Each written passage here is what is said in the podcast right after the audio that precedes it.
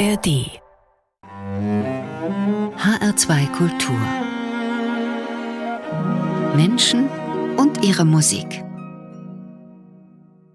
Mit Adelheid Kleiner am Mikrofon und ja, so viel kann ich schon sagen. Diese Sendung, die verspricht ein echtes Abenteuer zu werden, weil nämlich mein Gast eine lange Liste mit Musikwünschen mitgebracht hat und die führen uns einmal rund um den Globus und weil sie ein ganz wunderbar ansteckendes Lachen hat und schon allein damit könnte sie uns zwei Stunden lang unterhalten. Und nicht zuletzt, weil sie so viele Berufe und so viele Projekte am Laufen hat, dass wir darüber noch bis übermorgen sprechen könnten. Vor allem aber ist sie bekannt durch ihr Frauenquartett Salut Salon. Und hier ist die Frau mit dem tollen Lachen, die Geigerin und Gründerin von Salut Salon, Angelika Bachmann. Schön, dass Sie da sind. Hallo, ich freue mich auch total hier zu sein.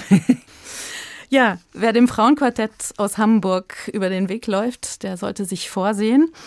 Denn irgendwie bei Salut Salon, da weiß man nie so ganz, was einen erwartet. Sicher ist aber die vier, sie vier, sie sind überraschend, sie sind frech, sie sind leidenschaftlich und charmant und darüber hinaus auch noch hochbegabt.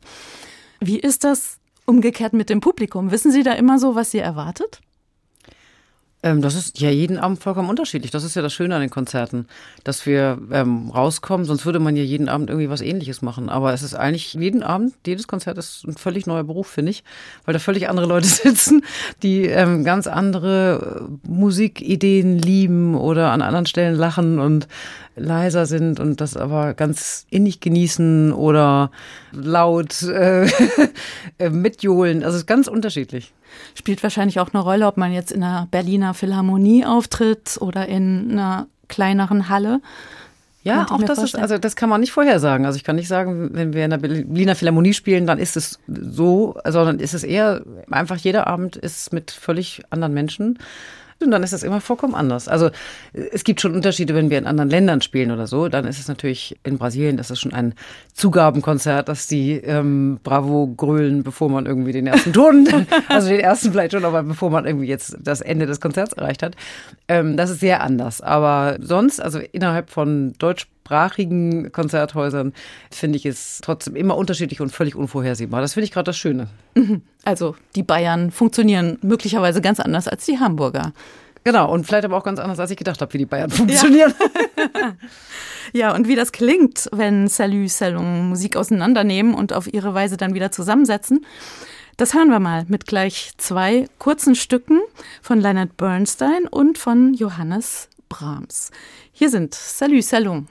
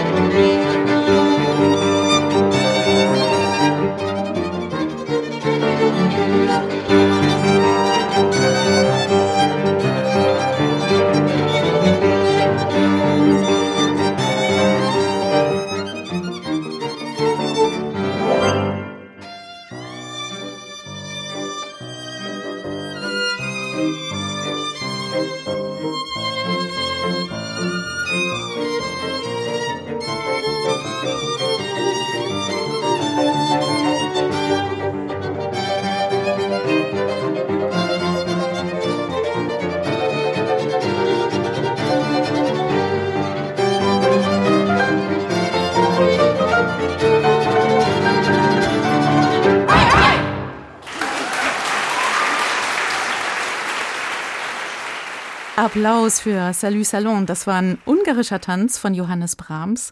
Eine Aufnahme aus den allerersten Anfängen wahrscheinlich von Salut Salon. Und davor haben wir gehört Leonard Bernstein, Three Meditations from Mass. Sie locken Leute an, die würden ja sonst nie einen Fuß in einen Konzertsaal setzen. Dafür haben sie unter anderem ein Echo bekommen für Klassik ohne Grenzen. Ich verkürze das jetzt mal so ein bisschen. Sie bringen Vivaldi und Kung Fu auf die Bühne. Ich habe gesehen, da gibt's brennende Geigenbögen und all sowas. Äh, können Sie das mal beschreiben, was in den 20 Jahren da alles auf der Bühne so? Ja, also jetzt in dem aktuellen Programm zum Beispiel, da spielt unsere Cellistin einfach so wahnsinnig schnell ein Cellokonzert, dass der Cellobogen irgendwann wirklich anfängt zu brennen. Aber wir haben auch eine singende Säge dabei. Immer, ich spiele schon ganz lange singende Säge. Äh, ich liebe das Instrument. Ich finde, es hat einen ganz, ganz wunderschönen, ganz besonderen Sound. Es knallt und schneit auf der Bühne. Wir steppen und rappen und also alles, wozu wir Lust haben. Wir spielen aber auch äh, natürlich sehr ernsthafte Musik. Also wir lieben ja Astor Piazzolla, kein Konzert von Salissona ohne Astor Piazzolla. Wir interpretieren Bach völlig neu oder spielen Schubert oder Schumann oder es ist ähm, das, was die Stücke, in die wir uns verlieben. Das sind die, die wir aufführen. Mhm. Sie sind ja alle vier hoch ausgebildete klassische Musikerinnen. Was hat Sie denn damals umgetrieben, als Sie gesagt haben, wir machen jetzt mal was ganz anderes? Denn vor 20 Jahren sah die Landschaft noch ganz anders aus, die Konzertlandschaft. Ja, ich hab, bin ja extrem ausgebildet. Ich war ja nicht in der Schule und ähm, habe praktisch ja wirklich mein ganzes Leben vergeigt. Und dann habe ich ich weiß nicht mehr genau, das vierte Mal Bruch-Violinkonzert oder Mendelssohn-Violinkonzert gespielt. Ähm, ich habe auch immer meine eigenen Kadenzen geschrieben, weil ich das große Glück hatte, dass ich schon eben mit fünf Jahren Kompositionsunterricht hatte. Das ist ja gar nicht üblich eigentlich in der Klassikszene. Mein russischer Professor hat aber großen Wert drauf gelegt. Da bin ich ihm heute sehr dankbar für, weil ich das eben von klein auf an gelernt habe zu komponieren und zu arrangieren. Und dann habe ich irgendwie gedacht, weiß gar nicht, ich dachte, das wiederholt sich oder irgendwie, ich fand es schön, wenn ich ins Konzert gehe, aber ich hatte irgendwie Lust, mein eigenes Ding zu machen. Ich hatte irgendwie Lust, was selber, was eigenes zu schreiben, was eigenes zu kreieren, ein Gesamtkunstwerk zu entwerfen, also wo es nicht darum geht, die Sätze so, wie sie vorgegeben sind, nacheinander zu spielen, sondern aus den Sätzen etwas vollkommen Neues zu schreiben, eigene Stücke zu komponieren, Chansons zu schreiben und Choreografien zu überlegen und äh, mit Zauberern zu arbeiten und, und, und. Und das ging dann so richtig ab. Genau, das ist sehr schnell sehr erfolgreich geworden. Wir haben, also das ist, verstehe ich bis heute nicht, wie wir, also Wahnsinn, finde ich nach wie vor. Wir haben damals angefangen, ein Konzert zu spielen und dann bin ich zu unserer Apotheke gegangen. Wir haben irgendwie ein Plakat gebastelt und habe gesagt, gucken Sie mal, das bin ich da auf dem Foto und ähm, darf ich das hier aufhängen und so. Und dann haben wir irgendwie, weiß ich nicht, zwei, drei Zusatzkonzerte gleich geben müssen, weil es dann ausverkauft war. Und dann sind wir irgendwie sehr schnell gefragt worden, weltweit, ob wir Konzerte geben. Und das empfinde ich bis heute als ein absolutes Geschenk. Und wenn es ab morgen vorbei wäre, würde ich, wäre ich dankbar für die gesamte Zeit, die ich so verbringen durfte. Ja, ich wollte gerade fragen, irgendwas machen Sie richtig. Äh, das ist äh, eine Leidenschaft, die ansteckend ist, scheint mir. Ja, ich glaube, es ist die, also wir brennen einfach wahnsinnig dafür. Wir teilen den gleichen Humor und die Leidenschaft für die Musik und wir lieben das zu experimentieren. Wir sind vier Alpha-Tierchen, die alles, alles ausprobieren müssen und ähm, kein Konzert gleich dem anderen und in jedem Programm überlegen wir uns was Neues, weil es uns so einen Spaß macht. Das steckt auf jeden Fall uns vier gegenseitig an. Und nicht nur sie vier. Ja. Ich verspreche, glaube ich, nicht so viel, wenn ich sage, unser HR2-Studio, das verwandelt sich heute in einen Musiksalon. Wir werden noch das eine oder andere Stück hören von Salut Salon. Jetzt müssen wir aber mal loslegen. Die Liste, die ist so wahnsinnig lang. Es gibt so wahnsinnig viele Wünsche, die Sie mitgebracht haben, Angelika Bachmann. Und ja, jetzt legen wir ruhige Töne auf, würde ich sagen. Ganz oben auf der Liste steht Musik von Franz Schubert und zwar das Lied Du bist die Ruhe. Und wir hören es erstmal, würde ich sagen. Hier sind der Tenor Ian Bostridge, begleitet von Julius Drake am Klavier.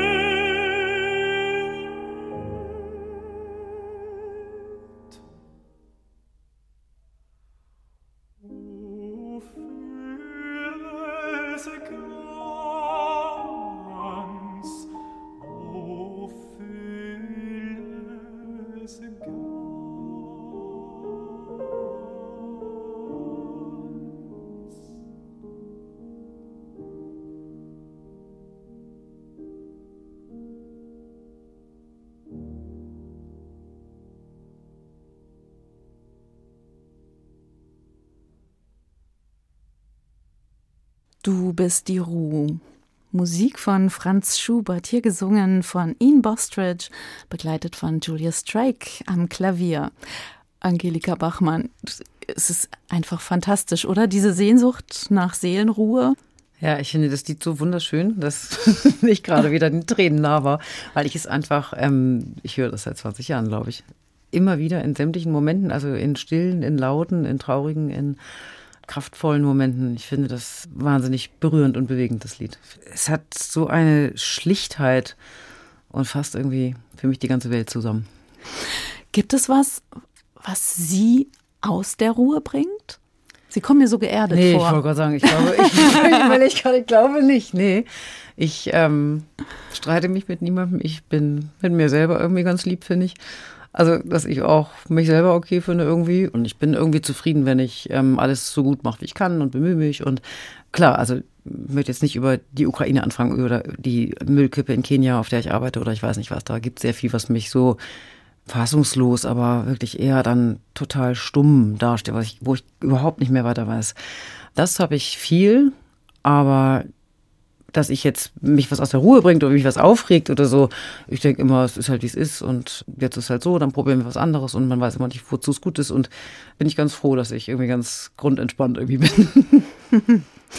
Sie reisen wahnsinnig gerne durch die Welt rund um den Globus mit Konzerten von Salut Salon, aber auch mit ihren sozialen Projekten, die sie initiiert haben. Da sprechen wir nachher noch drüber. Vor allem aber haben wir in dieser Sendung auch noch ein paar Kilometer vor uns. Äh, unter anderem geht's noch nach Georgien, es geht nach Kuba, es geht nach Argentinien, Frankreich. Vielleicht schaffen wir auch noch nach Hamburg auf den Kiez, nach St. Pauli. Jetzt geht's aber zuerst mal nach Polen. Was haben Sie uns da mitgebracht? Ähm, wir hören einen polnischen Tango also wir kennen ja alle eher sonst den argentinischen Tango. Diesen Tango fand ich ganz, ganz toll und als wir in Polen auf Konzertreise waren, haben wir den einstudiert, also eine völlig neue Version geschrieben davon, weil wir immer in dem, für das jeweilige Land ein Lied mitbringen. Können Sie sich vielleicht vorstellen, dass das Polnisch nicht ganz so einfach war. Das hat total Allerdings. Spaß gemacht. Und das ist ein äh, sehr poetischer Text. Es geht um die Tabakiera. Das ist eine Tabakdose.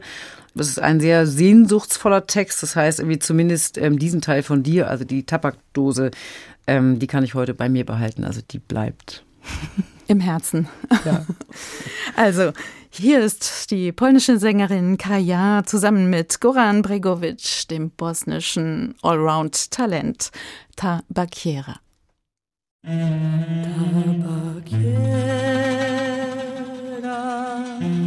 Tabakiera.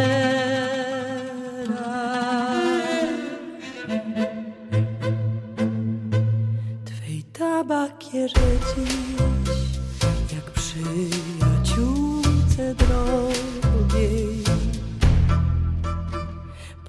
Powierzam moje łzy, choć noc nie śpimy obie. Już wtorek wygasł gdzieś, za oknem środa rano, jak dawniej wszystko jest choć nie tak samo. Hej, tabakiero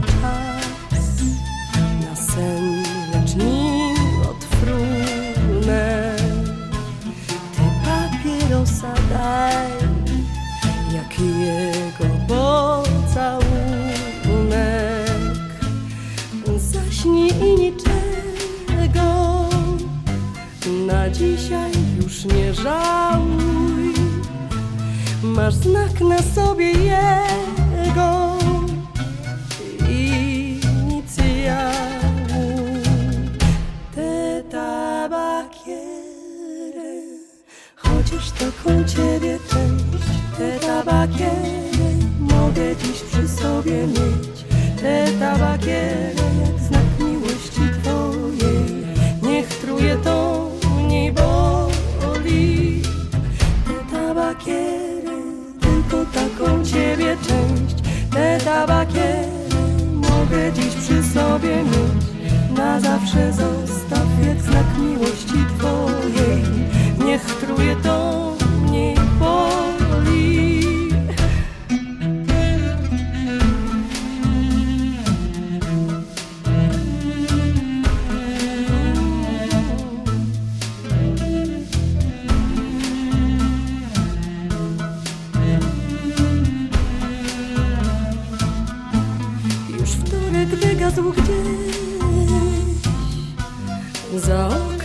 środa rano. Siedzimy tu we dwie I wspominamy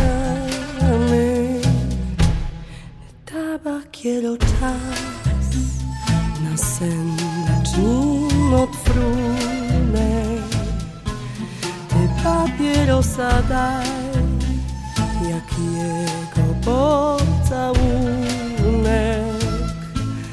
Raz jeszcze się popieszczę, wdychając dym pomału, po sercu piętnem jego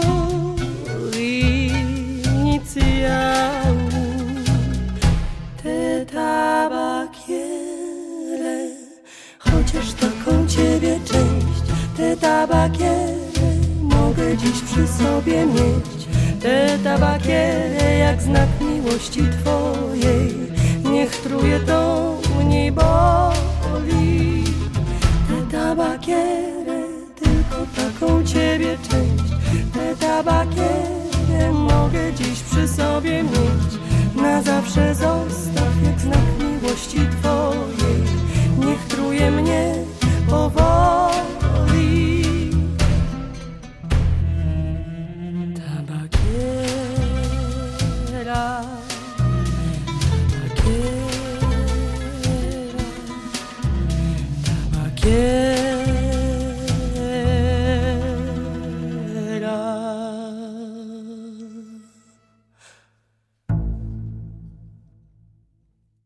Tabakera. Wunderschöne Musik, die Sie da mitgebracht haben aus Polen. Ja, Sie haben gerade gesagt, Sie spielen in jedem Land, in dem Sie touren, mindestens einen Song in der jeweiligen Landessprache.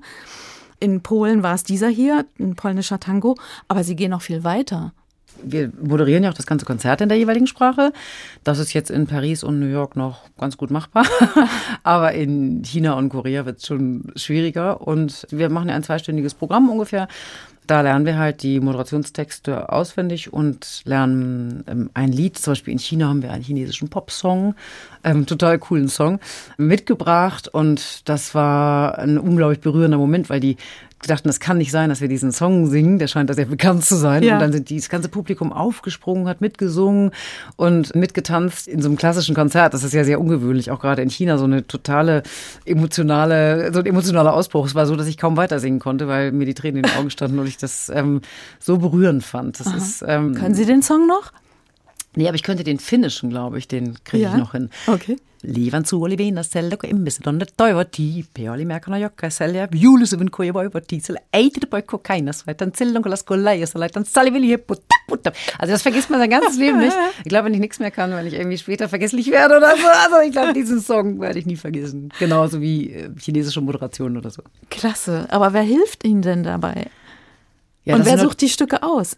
Sie kennen sich ja wahrscheinlich nicht in jedem Land so tief aus, dass Sie immer wissen, dies oder jenes Stück äh, kommt jetzt in Frage fürs Programm. Nee, aber ich bin so viel unterwegs, dass ich die Menschen, die Aha. dort leben, immer frage Aha. und frage, ähm, was sie für Stücke schön finden. Und dann bringen die mich auf irgendeine Komponistin oder einen Komponisten, den ich noch nie, oder Songwriter, den ich noch nie gehört habe, natürlich.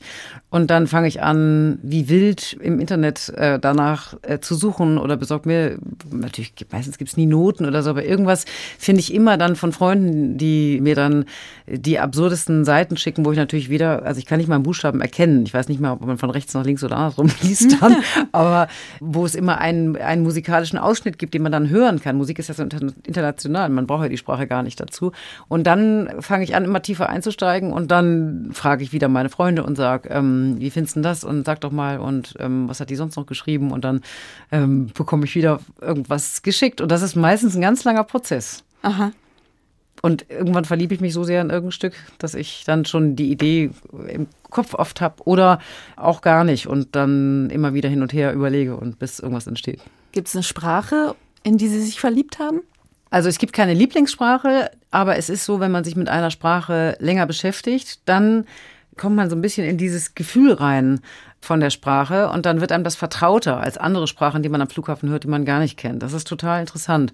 Und witzig ist auch, dass wenn wir dann in dem jeweiligen Land spielen, zum Beispiel in Korea oder so, dass die wirklich am Ende an den CD-Stand kommen und uns auf Koreanisch ansprechen und im Ernst glauben, ich könnte ein Wort mehr, als was ich auf der Bühne gesagt habe, was ich natürlich überhaupt nicht kann, weil das nur mal nach Zahlen ist. Wir lernen das wahnsinnig äh, intensiv und fleißig, aber das reicht natürlich überhaupt nicht, um äh, sich zu unterhalten. Sie können ja schon mal intensiv und fleißig Hessisch lernen, wenn Sie dann demnächst in unserem Bundesland unterwegs sind.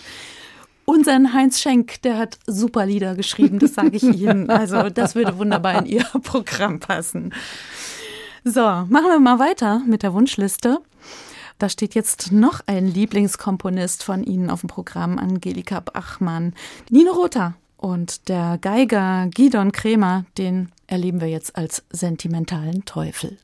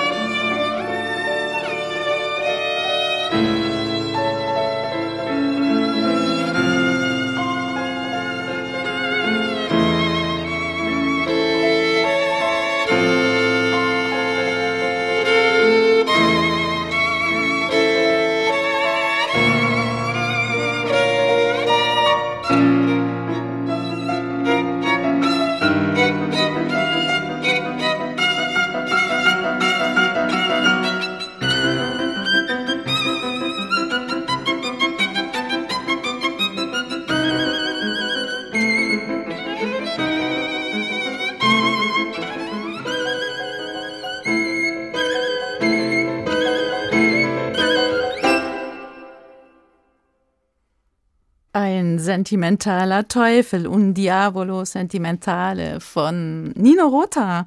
Das haben Sie mitgebracht, Angelika Bachmann. Sentimentaler Teufel, da kann man viel drüber reden.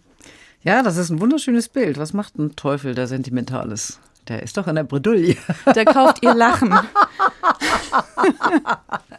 Ja, eigentlich kennt man Nino Rota als Filmkomponisten mit seiner Musik zu den Paten zum Beispiel. Ich ähm, finde ganz witzig, dass ähm, Nino Rota ja immer in Italien gehandelt wird als der bekannteste unbekannte Komponist Italiens. Aha. Und er sich selber ja komplett als klassischer Komponist gesehen hat. Das war seine große Leidenschaft.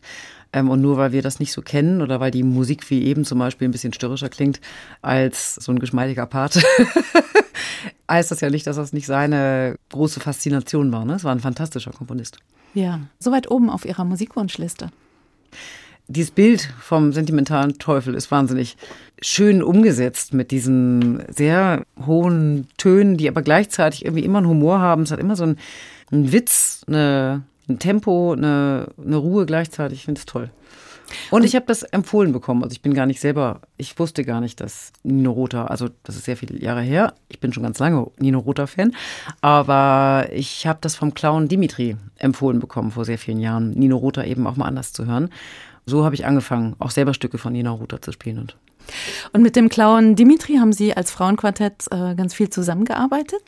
Ja, es war so, dass ich schon Fan war von ihm und ganz viel in seinen Theaterstücken war im Tessin und irgendwann mit ihm ins Gespräch kam und ihn gefragt habe, ob er nicht Lust hat, mal mit uns zu arbeiten und irgendwie, ob das möglich wäre. Und dann hat er mal gesagt, nein, alle wollen mit mir arbeiten, so nach dem Motto, also hat er natürlich ein bisschen charmanter formuliert, ähm, aber keine Möglichkeit, keine Zeit, kein gar nichts. Und dann bin ich immer wieder gekommen und dann äh, er ist dann immer in unsere Konzerte gekommen. Wir haben in seinem Theater gespielt, weil er Fan war von uns. Und dann habe ich immer wieder gesagt, ja, wenn du sowieso kommst, dann kannst du nicht mal eine halbe Stunde früher oder eine Stunde früher. Wir haben nur ein paar Fragen an dich und so. Und dann hat er auch mal gesagt, äh, nee, schafft er nicht und so, aber zum Konzert gern und hinterher gern auf den Wein und so. Das war total nett mit ihm. Und dann einmal ähm, habe ich dann wirklich ganz konkrete Fragen. Dann habe ich gesagt, ob ich so und so, ob ich das ihn fragen könnte und so. Und dann hat er gesagt, ja, dann ist er gekommen und dann hat er haben wir ihn eine Stunde lang mit Fragen bombardiert. Das war unfassbar. Die hatten wir auch alle fein säuberlich gesammelt vorher, weil wir auch wirklich Antworten darauf brauchten zu ähm, Pantomime und zu Puppenspiel und zu allem Möglichen und zu Timing. Und dann ähm, hat er gesagt, oh, dafür, das interessiert ihn sehr und dafür braucht er aber richtig Zeit. Das fand ich, war ich war verstaunt. Und dann hat er gesagt, ähm, er bräuchte zehn Tage. Und dann hat er zehn Tage ähm, Ach, sich toll. freigenommen und zehn Tage mit uns gearbeitet. Und da habe ich wahnsinnig viel gelernt. Also auch zu den leisen Tönen von Salut Salon, dieser Mut, auch ein ganz anderes Timing sich zu trauen und nicht laut ähm, sein zu müssen oder unterhalten, sondern eben auch ganz anders äh, Stimmungen selber zu empfinden und zuzulassen und auch fürs Publikum zuzulassen. Das, das stelle ich mir total schwierig vor, die leisen Töne auf so einer Bühne. Man, man ist ja da schon so ein bisschen unter Strom könnte ich mir vorstellen. Ja, wenn man jung ist und anfängt so, dann will man, glaube ich, so ein bisschen auf jeden Fall, das war mein äh, Thema irgendwie, dass ich mir dachte, auf keinen Fall will ich jetzt die langweilen. Man kann ja nur dann das ausdrücken, es gehört ja alles zum Leben dazu. Die lauten Momente genauso und die wilden, ähm, wie die sehr zarten, ähm, sanften Momente im Leben. Und das ist das Schöne, wenn man das abbilden kann auf der Bühne. Wir haben ja nicht gedacht, wir wollen irgendwie immer vor voller Hütte spielen, sondern wir haben gedacht, wir wollen die Musik machen, die wir machen möchten. Und dass das jetzt so schön ist, dass eben auch das Publikum das schön findet, das freut mich total. Aber es ist eben ganz wichtig, auch seinen Weg zu finden, zu sagen, das sind die Töne, die wir finden, dass sie Salut Salon sind. Salut Salon ist irgendwie für mich immer wie so eine Figur gewesen, wie so ein Felsblock, also aus dem wir so eine Figur herausgearbeitet haben. Und am Anfang hätte ich gar nicht sagen können, was dann entsteht. Und ich habe auch nicht das Gefühl, dass es jetzt schon entstanden ist, sondern dass wir jetzt so sind, dass wir uns einfach immer weiterentwickeln, aber eben schon als Salut Salon, also dass die Grundfigur steht und dass wir immer weiter an der arbeiten und, und uns, uns immer weiterentwickeln. Angelika Bachmann von Salut Salon ist zu Gast hier bei Menschen und ihre Musik. Sie sind alle vier erstklassig ausgebildete Instrumentalistinnen. In so einem Studium ist ja gar nicht unbedingt Raum für solche Sachen wie Schauspiel, Gesang, Kung Fu. Ja, also zum Beispiel Kung Fu konnten wir natürlich alle nicht. Also das kam in meinem Geigenstudium überhaupt nicht vor. Warum eigentlich nicht? Fechten gibt es ja manchmal noch bei Sängern, ne? Ja, aber, ja, also, aber Kung Fu? Genau. Warum eigentlich nicht? Ich habe einen fünffachen Kung Fu-Weltmeister gefragt, ob er Lust hat, mit uns zu arbeiten weil mir klar war, es ist auch nicht ganz ungefährlich, weil wir uns bei dieser Instrumenten-Kung-Fu-Nummer wirklich mit dem äh, Cello-Stachel erdolchen und mit den Geigenbögen erschlagen und, ähm, und das wirklich rasant schnell geht. Und wenn man einmal ganz kurz irgendwie das drei Zentimeter falsch einschätzt oder das Gefühl hat, das war anders verabredet, dann, dann geht das eben auch mal ins Auge und äh, tut auch wirklich weh. Und der hat mit uns sehr viel gearbeitet. Und so haben wir diese Zugabennummer, den Wettstreit zu viert, eben nochmal völlig äh, neu bearbeitet und eben ein Instrument-Kung-Fu-Teil da eingebaut. Aber wir arbeiten auch mit einem Zauberlehrer, weil wir in diesem Programm einiges zaubern. Das habe ich im Geigenstudium auch nicht gelernt. und ich habe aber auch ganz viel Segenunterricht gehabt. Ich spiele singende Säge. Das klingt immer so leicht, aber dass es wirklich schön klingt, da, dafür habe ich in Berlin bei einer Sägistin Unterricht Einer gehabt. Sägistin? Genau, sehr viel, die mit dem Berliner Philharmonikern immer auftritt, also eine Aha. ganz äh, bekannte. Und dieses Weiterentwickeln ist, glaube ich, etwas, was uns total Spaß macht. Schon allein das Zuhören macht Spaß. Unglaublich. Im nächsten Stück spielt eine Dabuka eine Rolle. Die haben Sie auch für sich entdeckt. Ja, ich, wenn ich aus den verschiedenen Ländern komme, bringe ich nicht nur Musik mit, sondern auch oft Instrumente, wo ich das Gefühl habe, ich bin mehr oder weniger begabt dafür, also auch manchmal weniger, weil ich natürlich gar nicht jetzt so ein, also Dabuka ist ja ein richtiges Schlaginstrument, ne? das ist ja gar nicht, was ich als Streicherin gar nicht gelernt habe und ähm, beschäftige mich dann damit und versuche das und nehme auch Unterricht und könnte jetzt niemals einen Dabuka-Spieler ersetzen, aber ich kann das ein klitzekleines bisschen so und dann kann ich das auf äh, meine Geige übertragen. Das heißt, ich lerne dann, wo die Schläge, also ob das am Rand ist, das kann ich ja genauso auf der Geigendecke dann klopfen oder weiter in der Mitte und wie die Tonhöhen sich dann unterscheiden und wenn ich mit zwei Fingern oder mit einem Finger und mit welchem. Und da lerne ich ganz viel und dann wird, ähm, also ich finde das immer schön, wenn wir das auf unsere Instrumente übertragen. Und am Ende spielen wir nicht Dabuka auf unserer Geige, aber wir benutzen die Geige als Percussion-Instrument. Ähm, so, und das macht total Spaß. Musik von Giora Feidmann hören wir jetzt. Die haben sie aus Israel mitgebracht und eine Dabuka gibt's dazu.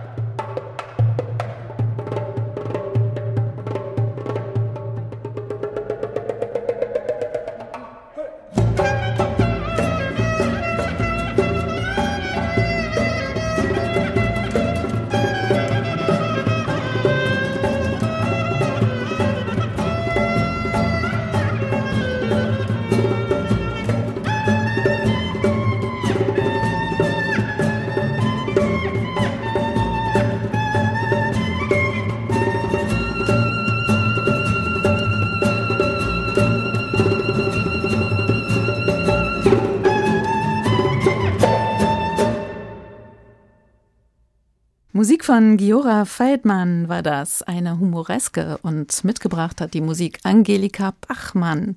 Ja, ein Andenken aus Israel? Genau, wir waren in Israel auf Tour, wir haben da viele Konzerte gegeben und dann war ich im Anschluss noch in Palästina, das mache ich immer, und habe mit einer Freundin, mit Anna-Sophie Brüning, äh, der Dirigentin, äh, noch ein paar Projekte gemacht im Westjordanland und das war total toll. Was für Projekte? Ähm, das geht um Masterclass für Kinder und mit denen zusammen, wir haben mit denen zusammen Musik einstudiert und dann haben wir auch eine kleine Aufführung gemacht und ich versuche das immer zu verbinden auf Tour. Ich versuche noch ein bisschen was dran zu hängen, um noch ein bisschen Zeit zu haben, um ein paar Menschen noch äh, mitzunehmen. Also ich bin sehr dankbar dafür, dass ich selber das Glück hatte, ein Instrument lernen zu dürfen, um mich darüber ausdrücken zu können, weil ich finde, dass man sich, also ich mich zumindest mit der Musik ganz anders ausdrücken kann als mit Sprache und das so unglaublich liebe. Deshalb möchte ich das so vielen Kindern wie irgend möglich auf der ganzen Welt auch ermöglichen. Das macht mir selber wahnsinnig Spaß. Sie sind ja äh, selbst in wahnsinnig viele Projekte eingebunden. Viele haben Sie auch selbst initiiert. Sie sind mit der UNICEF unterwegs, mit der Kindernothilfe. Unter anderem waren Sie auch in Nordkorea. Ja, wir haben in Südkorea eine sehr große Tournee gemacht und dann ähm, auch eben mit vielen Kindern dort gearbeitet dann habe ich irgendwie gedacht, das muss doch für nordkoreanische Kinder auch möglich sein. Und dann habe ich mit dem Goethe-Institut gesprochen und mit der deutschen Botschaft. Und dann hat das so zwei Jahre gedauert. Also man musste so ein bisschen schwachsinnig beharrlich sein, dass das schon irgendwie gut wird. Und dann haben die gesagt, kurz vorher, ähm, als es eigentlich schon stand und die Flüge auch schon gebucht waren, äh, dass alle Kinder gar nicht mehr da sind in Nordkorea. Dann habe ich gedacht, ähm, kann nicht sein. Ja, irgendwie in Brasilien werden sie jetzt gerade nicht sein. Also mal gucken, ich fahre jetzt, fliege jetzt mal dahin und guck einfach. Und sonst mache ich halt selber Musik für mich alleine. Und dann haben die gesagt, als ich dann da war, ich darf dann zu den ähm, Kindern und ich darf ähm, aber nicht sie unterrichten. Also ich darf nicht mit den Kindern sprechen, aber ich darf selber spielen. Und dann. Nur spielen? Genau, nicht sprechen? Dann, genau, und dann habe ich den, habe ich was gespielt und dann ist es ja immer Musik, äh, wie immer, Musik und Steckt dann, an. Genau. Und dann gab es natürlich viele Fragen auch sofort dann von den Kindern, Eltern und Lehrern, wie man was macht. Und dann habe ich eben unterrichtet und ich hatte einen Aufpasser und einen Aufpasser, der auf den Aufpasser ah. aufgepasst hat. Das hat man immer in Nordkorea und die waren auch bewegt von der Musik und es war irgendwie schön. Es war klar, dass ich nichts will, außer dass ich ähm, Musik machen möchte und den Kindern was zeigen möchte. Für mich klingt das so wie so ein Schwarz-Weiß-Bild, was man so koloriert. Ja, es ist sehr interessant gewesen, weil es gibt ja viele Themen, die bewegen, auch mit 15-jährigen Kindern, die übrigens fantastisch Englisch sprechen. Also Jugendlichen, die dann. In Nordkorea? Mh, die Aha. mich gefragt haben, dann, wie es mit der Teilung denn in Deutschland und wie wir das hinbekommen haben, weil sie eben auch eine Sehnsucht haben, dass sie wieder mit dem Süden irgendwie zusammenwachsen, ne? weil sie natürlich auch da ähm, Verwandte hatten und, und so weiter und so fort oder haben natürlich noch. Ne? Das waren ganz tolle Gespräche. Tolle Geschichte. Wahnsinn. Ja, eins ihrer schönsten Konzerte, haben Sie mir erzählt, hat in Sri Lanka stattgefunden. Da waren ja, Sie auch? Ja, das war, glaube ich, da waren wir auf einer großen Indien-Tournee und haben einen Abstecher nach Sri Lanka gemacht und haben da in der Hauptstadt ein Konzert gegeben. Und dann bin ich vorher am Strand spazieren gegangen und habe ein paar Fischer kennengelernt und die haben mir erzählt, dass sie Tsunami-Opfer sind und dass die Häuser seit damals nicht wieder aufgebaut sind. Und irgendwie sind wir dann so ins Gespräch gekommen über Musik und ich habe von dem Konzert erzählt und habe gesagt, ob sie nicht kommen wollen ins Konzert abends. Und dann haben sie gesagt, nein, sie seien Unberührbare, sie dürften nicht kommen. Also das äh, heißt? Ja, sie dürfen nicht zusammen atmen mit eben Menschen aus einer anderen Kaste, also obwohl das Kastensystem ja längst offiziell abgeschafft ist, ähm, gibt es diese Mentalität aber natürlich noch. Das lässt sich ja nicht mal eben per Gesetz abschaffen. Und sie wirklich glauben, sie verschmutzen den Raum, wenn sie mit anderen Menschen aus einer anderen Kaste in einem Raum atmen. Also dass es ihnen undenkbar war, in ein Konzert zu gehen. Und dann habe ich gesagt, also das scheint mir jetzt, das kriegen wir jetzt nicht gelöst mal eben. Aber wollen wir nicht ähm, so machen, dass wir dann zu euch kommen, wenn ihr nicht zu uns kommen könnt? Und dann haben wir was verabredet für den nächsten Tag und dann sind wir mit unseren Instrumenten dann ähm, dahin gegangen. Also wir hatten natürlich dann kein Klavier dabei, aber ein Akkordeon hatten wir sowieso dabei, weil wir das bei einem Stück gespielt haben. Und dann ähm, haben wir den ein Konzert am Strand gegeben und dann haben die angefangen, ihre Instrumente zu holen. Dann haben die uns was vorgespielt und dann haben wir, also haben die auch auf meiner Geige probiert zu spielen und ähm, auch die Kinder wollten unbedingt mal gucken, wie das ist, wenn man so den Bogen streicht und wie das geht und was Bogenhaare sind und mhm. so. Es war entzückend. Und dann fast genauso entzückend, wie wir bei deren Instrumenten irgendwie blöd geguckt haben. und dann haben wir am Ende was zusammen gejammt und gespielt und versucht. Ach, und wie toll. Das war ganz toll. Das war für mich das tollste, also nicht eines, das war, glaube ich, das tollste Konzert, was wir je gegeben haben. Ja, am Strand unter Palmen. Eine schöne Begegnung. Die nächste Musik, die Sie mitgebracht haben, äh, Angelika Bachmann, die stammt von Ihnen und von Sammy Deluxe, dem Hamburger Rapper. Und was es damit auf sich hat, das hören wir nach der Musik. Wie tief kann man lieben? Sammy Deluxe und Salut Salon.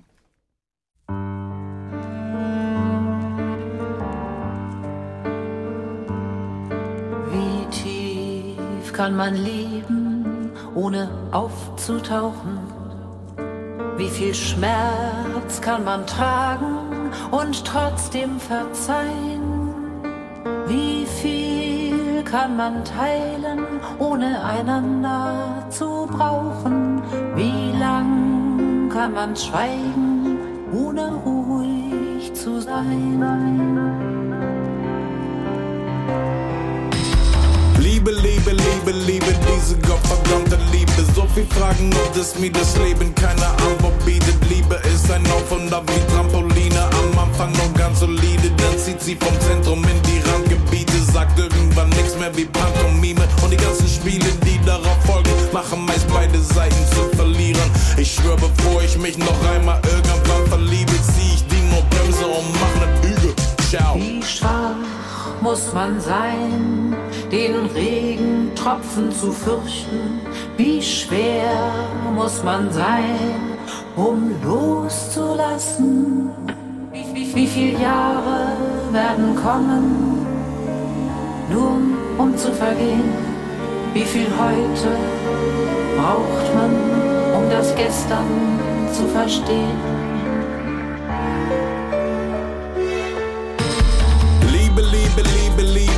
Wunderschöne Liebe inspirierte alles, die größten Feste, die größten Kriege, ja das gleiche Thema, über das schon Schiller und Goethe schrieben. Jahrhunderte früher davon die Ägypter, Römer, Griechen, selbst Neandertaler, die es wild in ihren Höhlen trieben. Nichts hat sich verändert, außer dass wir heute auf Möbeln liegen. Möge Liebe die ganze Menschheit inspirieren zum Höherfliegen, statt dass sie gekrümmt von der Last des Hasses auf Böden kriechen.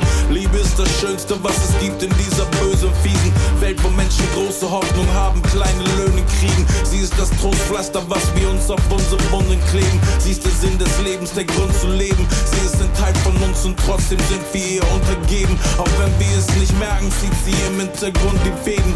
Einmal rund um Planeten in dieser harten Welt ist sie mehr wert als bares Geld. Es geht nur darum, ob man die richtigen Fragen stellt. Kann man lieben?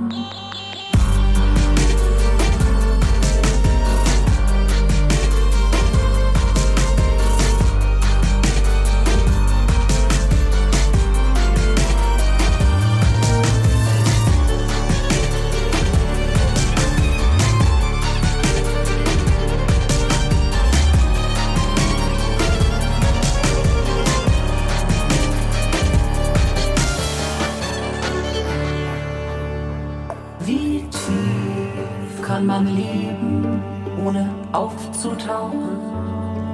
Wie groß muss man sein, um ganz klein anzufangen? Wie nah kann man sich sein und hat doch Luft zum Atmen? Wie tief kann man lieben und doch um nichts bangen? Lieben und doch um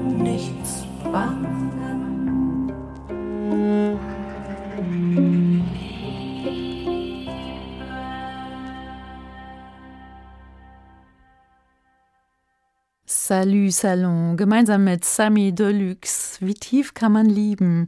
Der stammt von Ihnen, der Song Angelika Bachmann. Ja, den Song habe ich geschrieben und ich habe Sammy gefragt, ob er nicht Lust hat, ähm, auch ein paar Strophen dazu zu schreiben. Das hatte er.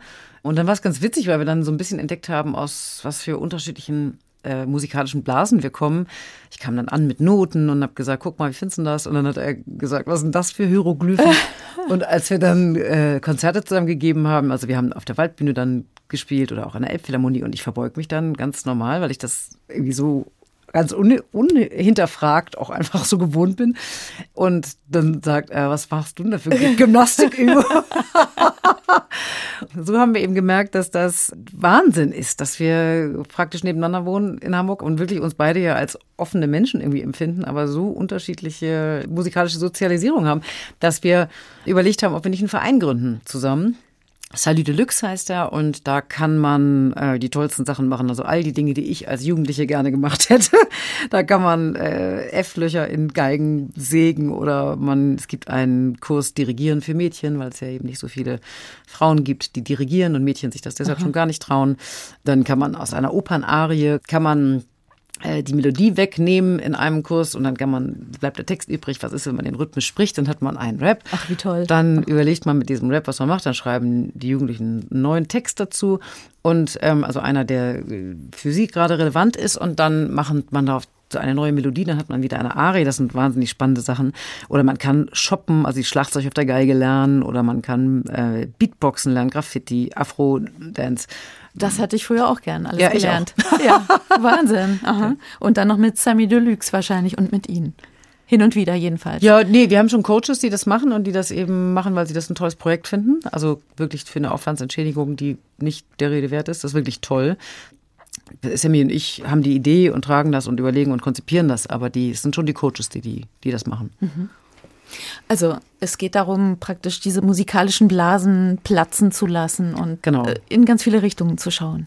Ja, und, und das kennenzulernen, was auch hinter der Bühne passiert und ähm, wie man lernt, mit Loopstation umzugehen und mit allen möglichen. Das macht einfach ähm, Spaß und erweitert natürlich total den Horizont. Was für ein Privileg. Schauen wir mal so ein bisschen jenseits der Musik. Ich habe vorhin schon gesagt, ähm, Sie haben so viele Berufe und Projekte am Laufen. Also wir könnten darüber bis übermorgen noch reden. Sie haben, korrigieren Sie mich, wenn es nicht stimmt, fünf Studiengänge studiert. Ja. Und zwar? Äh, Kriegen Sie oh die überhaupt noch zusammen? so, so wirklich lange her. Also ich habe Philosophie, Germanistik, Musik, Psychologie und Erziehungswissenschaften studiert Aha. und promoviere gerade in Soziologie, also ein ganz anderes Fach. Und Sie arbeiten auch als systemischer Coach, beschäftigen sich mit Resilienz, habe ich gelesen, mit Burnout, mit Lampenfieber auch. Verraten Sie uns ein paar Tricks gegen Lampenfieber? Ja, das ist ganz einfach. Also wenn man sich selber nicht so ernst nimmt, dann ist schon mal die halbe Miete. Ah. Das ist also, das Rezept. Lampenfieber heißt ja nur, dass man sich während man etwas tut von außen anguckt und nicht im Flow ist, also nicht in der Musik zum Beispiel, wenn es ja. jetzt um eine musikalische Darbietung geht. Ne? Das kann man jetzt nicht in drei Minuten erklären, aber wenn man einmal einem nochmal klar wird, man operiert nicht am offenen Herzen ähm, und es geht nicht um Leben und Tod und man einfach das macht, was einem Spaß macht und man denkt, man macht es immer so gut man kann und das muss doch gar nicht wahnsinnig gut sein, sondern ist einfach schön, es überhaupt zu machen und wichtig ist, glaube ich, dieses nicht ähm, auf der Bühne anzufangen, Privatgespräche mit sich zu führen, dass man irgendwie denkt, also das kann ich ja hinterher erklären beim keine Ahnung, Kaffee oder Schnaps oder so, aber auf der Bühne, dass man einfach in der Musik bleibt und nicht anfängt, ah, war das denn gut, oh Gott, jetzt kommt gleich die Stelle oder habe ich so, sondern dass man irgendwie sagt, das ähm, gehört da einfach nicht hin. Mhm. Und das kann man ziemlich schnell lernen. Mhm. Das klingt alles so einfach. Ja. Ja. ich glaube, die wesentlichen Dinge im Leben sind alle ganz einfach. das nehme ich jetzt mal so mit. Also ja. bis auf drei Sachen. Ich glaube, Liebeskummer, Krankheit und Tod. Das sind, glaube ich, die einzigen drei Sachen, die nicht einfach gehen. Alles andere, glaube ich. Ähm, das ist natürlich Quatsch, was ich sage, aber das ist, man kann viel mehr, als man denkt. Man kann viel schneller umdenken, als man lernt. Man kann sich viel schneller verändern. Ähm, und man ist, glaube ich, auch viel größer, als man glaubt. Sagt Angelika Bachmann. Sie promovieren gerade über das Thema Intervention im Jugendstrafvollzug. Das klingt unglaublich spannend. Ja, das ist es auch. Ich bin darauf gekommen, weil ich ein Konzert im Hamburger Thalia Theater gegeben habe und dann war in unserer Garderobe ein Brief von KIK, von dem Verein Kultur im Knast. Und die haben uns gefragt, ob wir im Gefängnis ein Konzert geben würden. Ähm, da haben wir natürlich sofort Ja gesagt und haben da gespielt und haben dann noch da öfter gespielt und sind mit den Insassen ins Gespräch gekommen und ich habe auch dann mit denen, die dort arbeiten, ähm, viel geredet und ich fing immer an, mich mehr und mehr für das System Gefängnis, das ist eine geschlossene Institution, zu interessieren und vor allen Dingen für die Maßnahmen, die im Gefängnis angeboten werden. Zum Beispiel jetzt für Sucht- und Gewaltprävention. Ne? Als Psychologin fand ich das wahnsinnig spannend. Und welche Interventionen überhaupt ähm, sinnvoll für die Insassen sind. Also welche ihnen überhaupt helfen könnten, keine Straftaten mehr zu begehen das heißt, Sie haben die Insassen selbst gefragt? Genau, ich habe mhm. Meinungen eingeholt sozusagen. genau, ich habe Interviews mit denen mhm. geführt ähm, und habe sie gefragt, was sie eben selber finden, was sie selber für sich für sinnvoll erachten. Ähm, weil das Gefängnis ist eine Blackbox. Es gibt kaum Forschung im Gefängnis, es gibt Forschung davor und wenn man wieder rauskommt, aber wenig im ähm, Gefängnis. Und die Forschung ist abgeschlossen mittlerweile. Also ich habe die Interviews zu Ende geführt und bin jetzt dabei zu schreiben. Also ich merke schon, Angelika Bachmann, da könnten wir eine ganze Sendung draus machen. Schauen wir mal so ein bisschen zurück. Sie sind aufgewachsen in Hamburg aufgewachsen. Jo, mit, ich komme von jo, Hamburg weg. Von Hamburg weg. mit Geige unterm Kopfkissen aufgewachsen. Und was das mit Georgette D zu tun hat, das äh, klären wir gleich.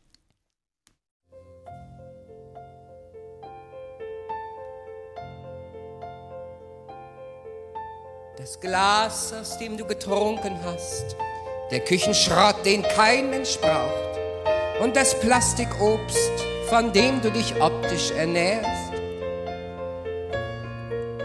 Das alles kommt mit. Und du auch. Das Klavier, auf dem du nicht spielen kannst. Der Abwasch, den du immer verschiebst. Und die Schokolade, die du in Krankenhausmengen verbrauchst. Das alles kommt mit. Und ich auch. Ich will deinen Mund, ich will deine Zunge, ich will deinen Kopf, ich will deine Hand, ich will deine Haare, ich will deine Haut und den ganzen Unsinn, den will ich auch. Die Hoffnungen, die du verloren hast, der Zorn, der nie richtig verraucht verschusselten Träume, von denen der Morgen nichts bleibt. Alles kommt mit, weil das brauchen wir auch. I tell you, darling, ah, ich will deinen Mund, ich will deinen Kopf, ich will deine Zunge, ich will deinen Bauch, ich will deine Haare, ich will deine Haut und den ganzen Kummer, den will ich auch.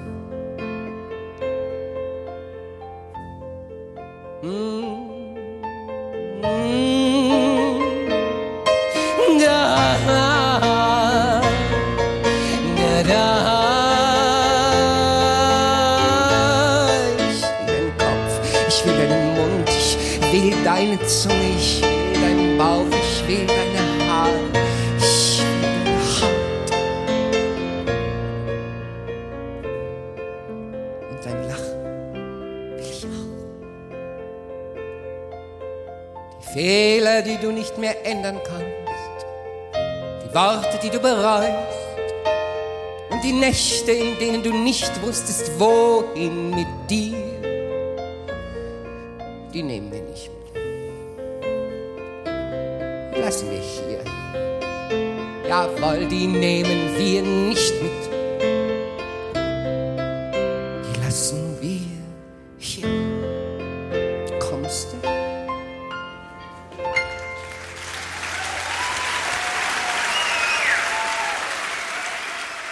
Tja, unverwechselbar, Georgette D, das alles kommt mit. Was hat denn Georgette D mit der jungen Angelika Bachmann zu tun? Hm, ich glaube, genauso viel wie heute mit der jetzigen Angelika Bachmann. Ich finde dieses ähm, Bild so wahnsinnig schön. Das alles nehmen wir mit, nicht werten. Und den ganzen Unsinn will ich auch und den ganzen Kummer will ich auch. Das gehört ja irgendwie alles dazu. Das ist lebendig, das ist das Leben. Es ist immer alles gleichzeitig das berührt mich. Und es hat sich schon als Jugendliche berührt. Ja, ich glaube, ich habe mich da überhaupt nicht geändert. Als sie durch die Nacht gezogen ich sind. Ich habe wirklich genau die gleiche Musik früher gehört wie jetzt. Aha. Tatsächlich? Ja. Okay. Und als Jugendliche sind sie durch Hamburg, Hamburg, muss ich ja sagen, Hamburg, Hamburg gezogen. Ja, ich habe ja sehr ähm, viel Geige geübt und äh, war ja von der Schule befreit und habe irgendwie elf bis 13 Stunden am Tag geübt und habe mir an anderer Stelle meine Freiräume gesucht und bin äh, war unfassbar eng mit meinem Bruder, das bin ich immer noch. Wir sind in einem Zimmer aufgewachsen, in einem ähm, Stockbett. Wir sind sehr streng erzogen worden und wenn es dunkel war und meine Eltern im Bett lagen, dann haben wir, sind wir aus dem Fenster geklettert ich und ahne Böses. per, An, sind per Anhalter auf den Kiez gefahren und haben uns da prächtig amüsiert und sind morgens wieder gekommen. Und, und äh, da habe ich viel solche Musik gehört. Haben Sie da schon sowas geschnuppert von dem, was Sie heute machen? Also auf die Bühne zu gehen und äh, so ein bisschen Show auch zu machen? Nee, also das waren für mich ganz getrennte Sachen. Den ganzen Tag meine Tonleitern, Doppelgriffe und Etüden und Abettchen zu üben, war für, hatte für mich nichts damit zu tun, dass ich abends meinen Spaß hatte. Nee, ich habe da einfach mich amüsiert und, und habe die Musik, ich habe auch nicht gedacht, dass das jemals was mit mir zu tun haben wird. Mhm. Habe einfach gerne die Musik gehört, bin mitgegangen in der, also in, im Groove und fand das cool alles und äh, habe Freunde da getroffen und ähm, aber habe überhaupt gar nicht, also ich hatte gar keine Verbindung. Ich habe es wirklich nur aus Spaß gemacht. Hausunterricht und Schulbefreiung. Sie mussten das schon tausendmal erzählen, aber es interessiert einfach immer wieder. Sie haben schon mit sieben in der Hamburger Leishalle gespielt. Ähm, ist die Geige immer heil geblieben bei 13 Stunden Üben täglich? Ja, ich habe ähm, nie an die Wand geschmissen. Nee, ich bin immer zum Geigenunterricht gegangen und dann, mein Geigenlehrer war nicht so wahnsinnig pädagogisch, das war so richtig diese alte Schule. Und dann hat er mir immer im rasanten Tempo das alles vorgespielt, was ich noch nicht konnte. Und dann habe ich manchmal gedacht, das wird eh nichts, das lässt du bleiben. Auch wenn ich gerade den ersten Bundespreis äh, bei Jugend musiziert bekommen hatte oder so. Also ja, augenscheinlich irgendwas konnte für mein Alter. Aber ich weiß, dass ich da immer dachte, oh Gott, oh Gott, oh Gott. Und da habe ich aber nicht das Bedürfnis gehabt, die Geige an die Wand zu schmeißen, sondern habe irgendwie gedacht, eher, ich lege sie mal weg, aber dann habe ich nach zehn Minuten doch gedacht, nee, komm, ich probiere doch mal. Jetzt hat er das so, das kriege ich auch hin. Dann übe ich jetzt nochmal und dann hatte ich gleich wieder die Motivation. Und ähm, so insgesamt, was ja viele Menschen machen, dass sie in der Pubertät denken, Klassik ist nicht mein Ding oder ich übe nicht gern oder so. Das war nicht so mein Thema. Ich habe, glaube ich, mich komplett an anderer Stelle ausgelassen und äh, meinen Quatsch gemacht, rauf und runter. Ich glaube, ich habe wenig Unsinn ausgelassen, aber die Geige war für mich immer mein Ausdruck Mittel. Also ich habe immer, immer mich darüber ausdrücken können und ähm, egal wie unmöglich ich in der Schule zu Lehrern war oder so, als ich später zur Schule gegangen bin, aber zu meinem Geigenprofessor, da habe ich immer versucht, was zu lernen und mitzunehmen. Ich habe immer die Zeit irgendwie als ähm, unglaublich wertvoll empfunden, ähm, dass der sich Zeit nimmt für mich. Und ähm, ich hatte mehrmals die Woche Unterricht und immer äh, so drei Stunden aufwärts. Und ich habe immer versucht, das irgendwie zu verstehen, weil ich das gerne können wollte. Und äh, einer, der sie oft begleitet hat, das war Johann Sebastian Bach. Das ist die nächste Musik, die Sie jetzt mitgebracht haben. Und zwar die Variation Nummer eins aus den Goldberg-Variationen. Wunderschön. Hier haben wir eine Bearbeitung für Streichtrio und Sie haben uns mitgebracht das Trio Zimmermann. Musik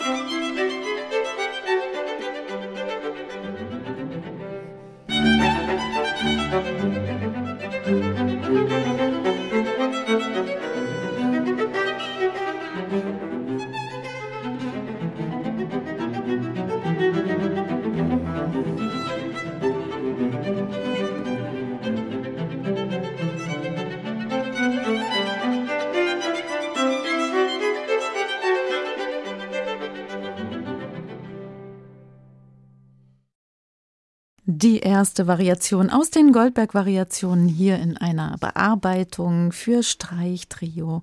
Musik von Johann Sebastian Bach, gespielt vom Trio Zimmermann. Mit Bach, haben Sie mir erzählt, haben Sie sich eine Weltreise erspielt. Ja, ich habe viel Straßenmusik gemacht in meinem Leben. Ich habe schon mit zwölf angefangen, in Hamburg in den Alster-Arkaden zu spielen. Hat sich bestimmt gelohnt, könnte ich mir vorstellen. Ja, also unfassbar viel Geld verdient.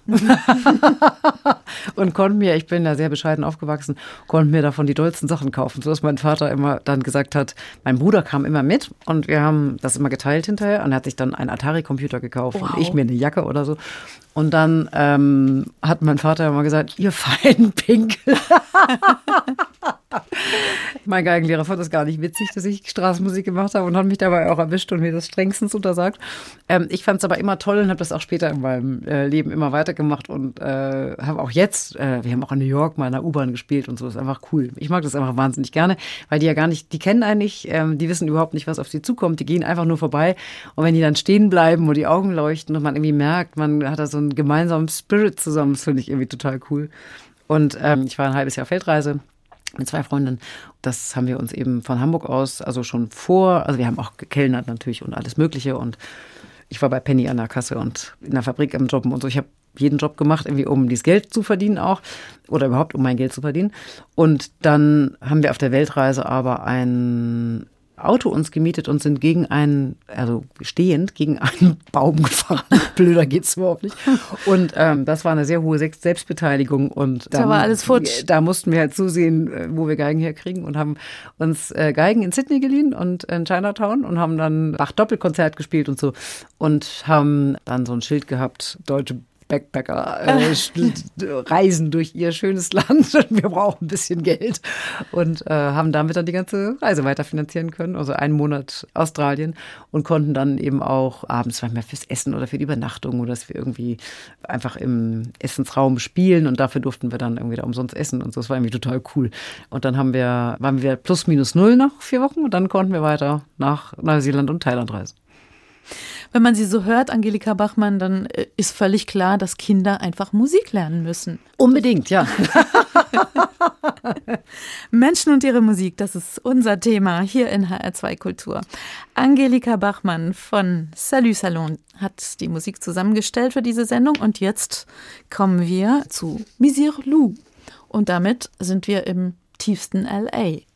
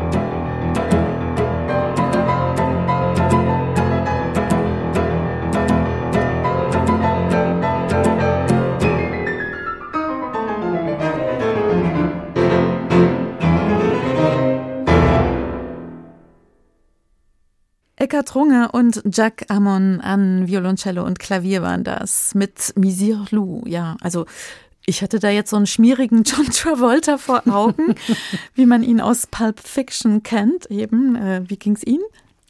Ähm, ich kenne den Film ja gar nicht. Nein. Nein. Nee, ich gucke, äh, ich gucke überhaupt keine Filme. Und ähm, also. Sie gucken keine Filme. Hm, also ganz, ich kann die, glaube ich, abzählen, die Filme, die ich geguckt habe, weil ich irgendwie auch als Kind, ich hatte nie einen Fernseher und auch später und ich habe auch heute keinen, bin das gar nicht gewohnt, diese Bilder. Ähm, wenn ich aber mal einen Film gucke, dann sind schon die kleinsten Sachen, die auch nur ansatzweise spannend sein könnten, so, dass ich ähm, immer mit Augen zu und Ohren zu da sitze, weil ich die Bilder einfach nicht gewohnt bin und dann immer sage, eigentlich bräuchte ich nur 10 Prozent des Tickets zu bezahlen. Und bin aber ganz fasziniert, ich finde das dann ganz toll, aber es ist irgendwie, also ich habe gar nichts gegen Filme, ich finde das toll, aber es ist, ich ähm, interessiere mich mehr für Filmmusik als für Filme. Aha. Okay. Also Sie sind doch überhaupt kein Krimi-Fan oder so? Ne? Nee, Stechen sich aber auf der Bühne ab? Genau, Krimis könnte ich weder gucken noch lesen. Ähm, ist mir viel zu spannend. Äh, und ich habe einmal, glaube ich, eine verhängnisvolle Affäre geguckt, ähm, wo hinter dem Duschvorhang jemand mit dem Messer stand. Und da träume ich heute noch von. Also das ist, es ist für mich nicht gemacht, glaube ich. Auf jeden Fall haben Sie hier eine wunderbare Filmmusik mitgebracht. Misir Lou aus dem Film Pulp Fiction, hier natürlich in der Bearbeitung. Und warum? Ich habe auch schon ganz viele Krimi, also ein richtiges Krimi-Medley geschrieben und so, weil ich die Musik toll finde. Ähm, ich finde das äh, eine unfassbar tolle Musik und ich überlege auch gerade, das für unser neues Programm Heimat ähm, zu arrangieren, ähm, was im Jahr 25 Premiere haben wird, also noch ein bisschen hin. Und habe gerade, also das ist ähm, eigentlich ein traditionelles griechisches Lied, einige sagen auch türkisches, also da ist nicht ganz klar. Ähm, und das heißt ähm, das ägyptische Mädchen und das ist eigentlich ähm, ganz ohne diesen Groove und ganz wunderschön ähm, in der Tradition gesungen. Und ich habe da aktuell gerade die letzten Tage dran gesessen. Man muss seinen eigenen Sound immer finden und den habe ich noch nicht gefunden. Und das kann auch sein, dass das Stück dann wieder rausfliegt bei uns. Mhm. Also entweder man findet dann eine, äh, so einen völlig eigenen Sound oder man probiert es in zwei Jahren nochmal. also kann ich noch nicht sagen, wie es weitergeht. Aber das Stück an sich finde ich total toll. Ja, ich wollte gerade fragen, was muss denn ein Stück haben, um Salut Salon geeignet zu sein? Es muss mich total anfassen und ich muss völlig verliebt sein in das Stück und einen Ohrwurm haben und ich muss, oder es muss mir so kryptisch und komplex und merkwürdig vorkommen, dass ich es verstehen will. Und also es gibt ganz viele. Aber es muss auf jeden Fall so sein, dass ich das Gefühl habe, ohne das Stück geht es nicht weiter im Leben. Das ist meine Aussage. Jetzt müssen Sie eigentlich noch den Film gucken, dann haben Sie die Lösung für das Stück in Ihrem Programm. Mit dem schmierigen John Travolta. Wir wechseln mal die Tonart, aber wir bleiben gedanklich beim Cello, beziehungsweise bei einer Cellistin, für die Sie, Angelika Bachmann, das nächste Stück mitgebracht haben. Ja, das ist ähm, ein wunderschönes Stück von Ludwig Hirsch, Komm, großer schwarzer Vogel. Ähm, ein Stück, das wir aktuell auch in unserem Programm spielen. Unsere Cellistin Rumi ist gestorben vor viereinhalb Jahren, genau vor viereinhalb Jahren. Sie ist sehr plötzlich und unerwartet gestorben, weil sie sehr plötzlich erkrankt ist und dann ziemlich schnell klar war, dass es keine Chance mehr für sie gibt. Und ähm, Romy hat immer gesagt, jeder hat eine Uhr in der Tasche und keiner weiß, wann die abgelaufen ist.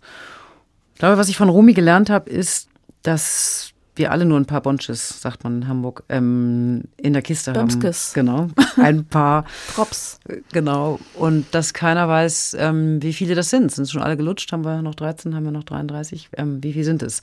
Und dass man die Zeit, die man hat, äh, möglichst gut nutzen sollte. Das heißt gar nicht ähm, mit irgendwas Lebensoptimierendes, das finde ich überhaupt nicht, sondern mit irgendwas, was einem selber sinnvoll erscheint. Das kann auch sein, einfach ähm, aus dem Fenster zu gucken. Das ist sogar eine sehr gute Alternative, finde ich. Und ich habe das Gefühl, dass wir gesellschaftlich oft den Tod so ausklammern, obwohl er so unweigerlich zu uns gehört. Und ich finde, ähm, Ludwig Hirsch, der sich ja sehr mit dem Tod beschäftigt hat, singt das in diesem Lied und hat den Text ja auch geschrieben. Ähm, unfassbar schön und eben vollkommen ohne Pathos. Also es berührt so sehr, weil er äh, beschreibt, wie dieser schwarze Vogel in den Himmel fliegt und was er dabei für Emotionen hat.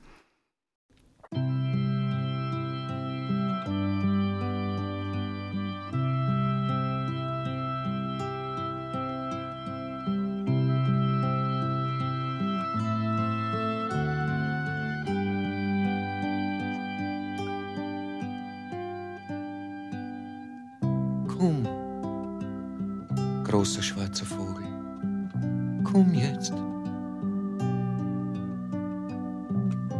Schau, das Fenster ist weit offen. Schau, ich hab den Zucker aufs Fensterbrett gestrahlt. Komm, großer schwarzer Vogel, komm zu mir. Spann deine weiten, sanften Flügel aus und leg's auf meine Fieberaugen. Bitte,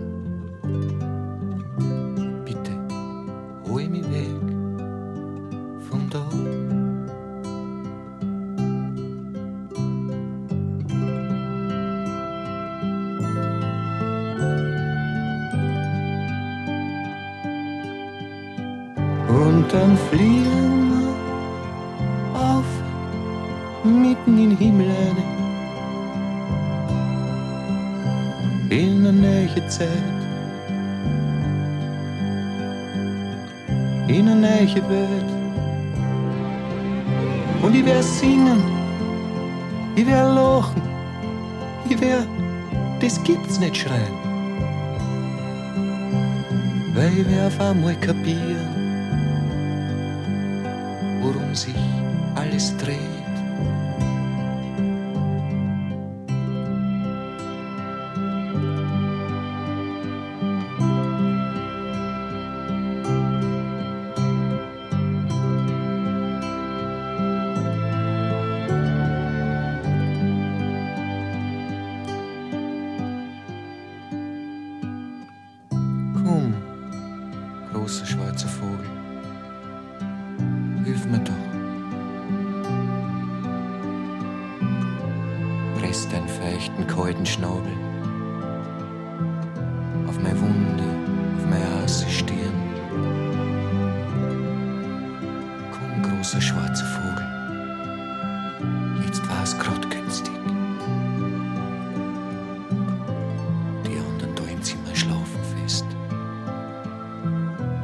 Ganz leise sind, hört uns die Schwester nicht. Bitte, hol mich weg von da.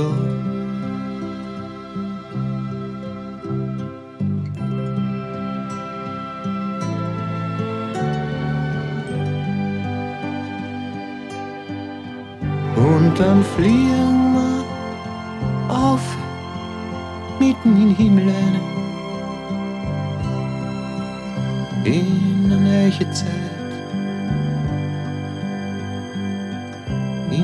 neue Welt. Und ich werde singen, ich werde lachen, ich werde, das gibt's nicht schreien. Ich werde auf einmal kapieren,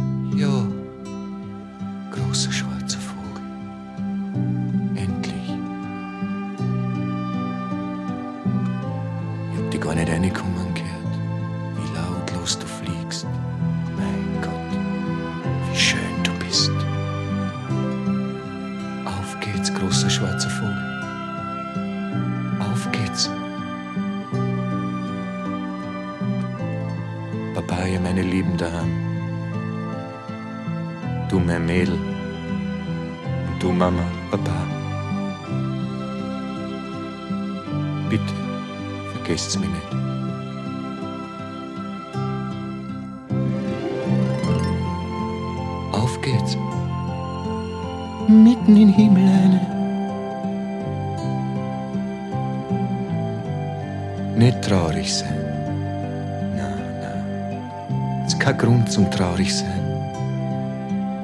Weil ich werde singen. Ich werde lachen. Ich werde. Das gibt's nicht schreien. Ich werde endlich kapieren. Ich werde glücklich sein. Ich werde singen. Ich werde lachen. Ich werde, das gibt's nicht schreien. Ich werde endlich kapieren. Ich werde glücklich sein. Ja, ich werde singen. Ich werde lachen. Ich werde, das gibt's nicht schreien. Ich werde endlich kapieren. Ich werde glücklich sein. Ich werde singen. Schreien.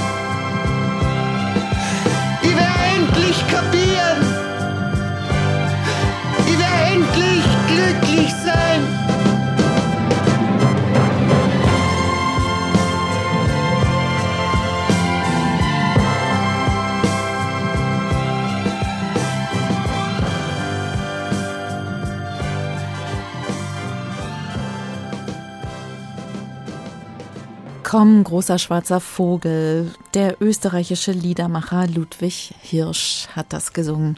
Und mitgebracht hat diese Musik Angelika Bachmann von Salut Salon. Sie ist heute mein Gast hier in Menschen und ihre Musik und hat die Musik zusammengestellt für diese Sendung. Und jetzt, wenn ich auf die Liste schaue, tischen wir mal was ganz Süßes auf. Süß, aber nicht klebrig und also schon mal gar nicht süßstofflastig. Hier übernehmen jetzt die Class Brothers zusammen mit Cuba Percussion und dem Münchner Rundfunkorchester unter der Leitung von Roger Epple und zwar mit Cuban Sugar.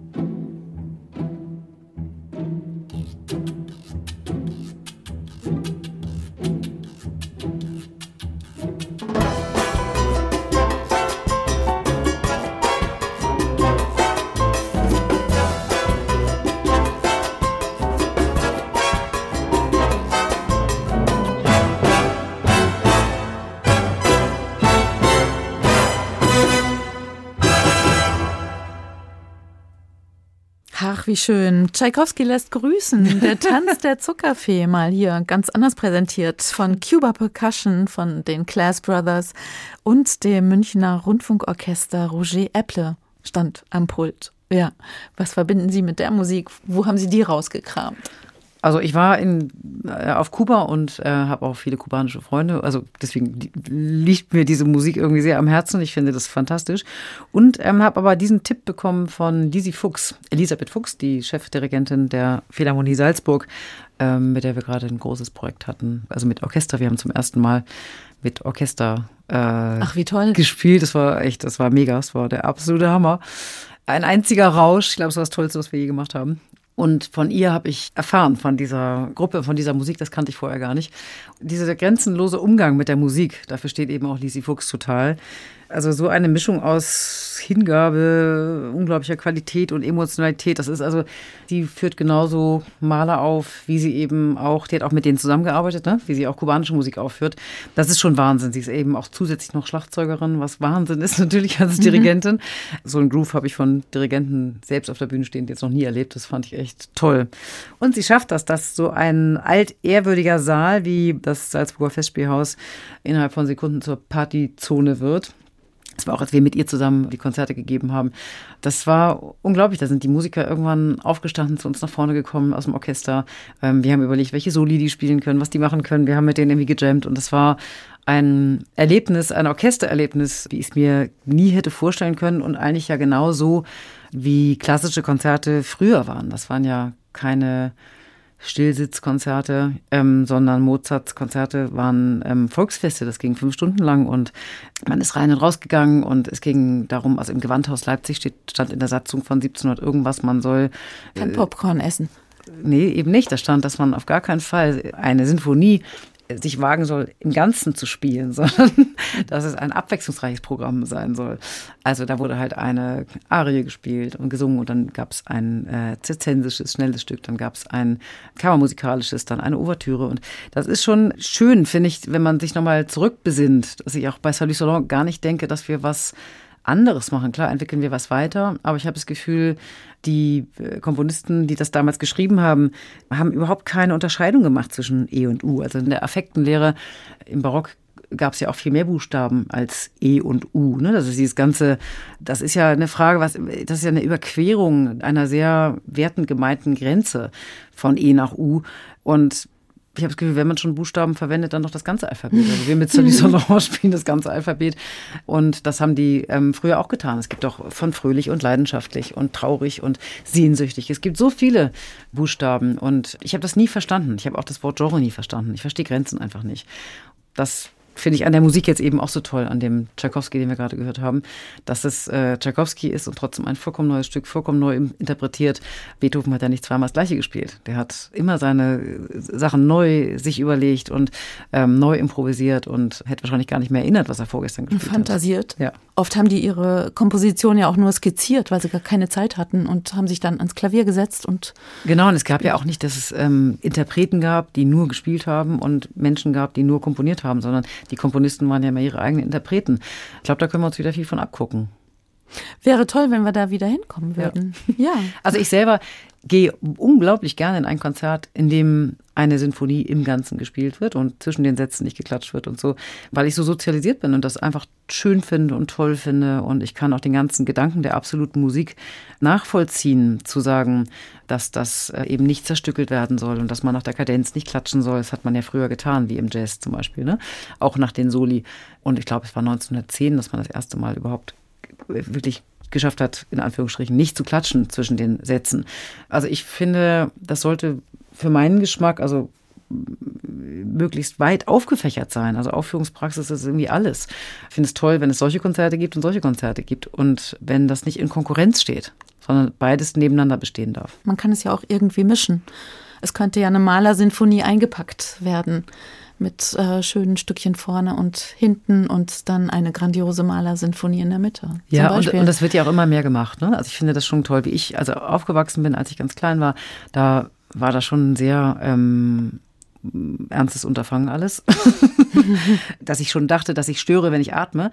Ähm, heutzutage gibt es ja ganz, ganz viele tolle Ideen, Konzerte neu zu denken. Und aber auch ähm, ganz tolle Ideen, Konzerte äh, so zu belassen, wie sie sind und das auch auf die Bühne zu bringen in einer sehr schönen Weise. Ich finde, wir sind da auf einem guten Weg. Ja, finde ich auch total. Wenn ich schaue, ja. Würden Sie sagen, Musikunterricht an Schulen muss heute anders stattfinden? Ich finde, es gibt ganz tollen Musikunterricht an Schulen. Das hängt, glaube ich, sehr vom Lehrer ab und von dem, was die Lehrerin oder der Lehrer selber äh, erleben durfte in seinem Leben oder in ihrem Leben und was, was gemacht wird. Ne? Es gibt viele, die machen das sowieso schon wahnsinnig toll, finde ich. Ähm, ich hospitiere auch viel und kriege da viel mit. Ähm, und ich finde, bei denen, die eben noch nicht so Ideen haben oder die einfach eine schwierige Klasse vor sich haben und nicht wissen, was sie machen sollen und trotzdem den Stoff vermitteln sollen. Ist ja auch sehr fraglich, welcher Stoff da vermittelt werden soll eigentlich. Im Sportunterricht erklärt man ja auch nicht, lernen wir jetzt die ähm, Ballfolge auswendig, sondern man macht einfach Sport. So, warum macht man im Musikunterricht nicht viel mehr Musik? Das hat natürlich ganz viele Gründe. Ähm, und da sind viele auf einem wahnsinnig guten Weg, finde ich, und viele machen das schon fantastisch. Und die, die eben noch nicht so eine Möglichkeit dazu haben, da gibt es viele Möglichkeiten, auch von außen zu helfen, finde ich sagt Angelika Bachmann, Geigerin von Salut Salon. Ja, zwei Musiken haben wir noch vor uns und wir kommen natürlich auch noch zu einer Musik von Salut Salon. Aber eine Sache interessiert mich noch wahnsinnig. Sie sind Ehren-Alster-Schleusenwärterin in Hamburg. Hamburg. In Hamburg, genau. ähm, ja, das ist eine sehr schöne Auszeichnung. Das sind nur ganz wenige Leute. Siegfried Lenz war das zum Beispiel. Was macht man da? Das heißt, dass man die Schleusen ähm, für die Welt aus Hamburg heraus öffnen soll. Und toll ist natürlich an diesen Auszeichnungen, dass die Projekte, die ich unterstütze, damit viel sichtbarer werden und ich ähm, viel mehr Möglichkeiten habe, Menschen zu begeistern. Je sichtbarer die Projekte sind, desto mehr Menschen kann ich begeistern, möglichst viel reinzustecken in die Projekte, wo ganz dringend was gebraucht wird. Also von Hamburg aus die Schleusen geöffnet, einmal quer über den Globus. Angelika Bachmann. Ja, zwei Stücke müssen wir noch schaffen und eins gehört natürlich noch Salut Salon. Kein Salut Salon Konzert ohne Astor Piazzolla, stimmt nee, das? Es hat noch nie ein Konzert gegeben von Salut Salon ohne Astor Piazzolla. Wir lieben den einfach wahnsinnig. Das ist ähm, einfach eine, ich finde das unglaublich, wie der den traditionellen Tango mit Elementen aus der Klassik, aus dem Jazz, der zeitgenössischen Musik miteinander verbindet und das mit so kraftvollen Klangfarben und gleichzeitig so sanften ähm, Anklängen. Ich liebe Astor Piazzolla. Und auch Argentinien?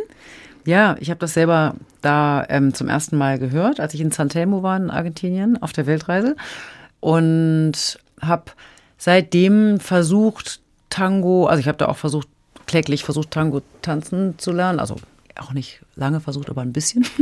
Und habe gemerkt, dass die halt eine, einen ganz anderen Grundrhythmus haben als wir. Und dass wir das, ähm, wenn wir das eben spielen, auf unsere Instrumente übertragen, was ich ja immer so spannend finde, dass es sehr schnell klingen kann wie ein so ein touristischer Tango. Also dass wir wie Touristen klingen, aber nicht wie, als, als wäre das irgendwie unsere Musik.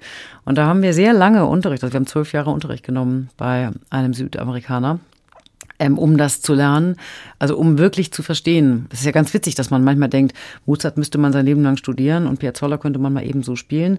Das ist äh, nicht so und Gott sei Dank nicht so, weil das eben auch so wahnsinnig spannend ist, sich genau damit auseinanderzusetzen, wie diese Musik funktioniert. Adios Nonino steht jetzt von Astor Piazzolla auf dem Programm und wir hören mal, wie das bei Salut Salon klingt. Eine Liveaufnahme aus dem Jahr 2013.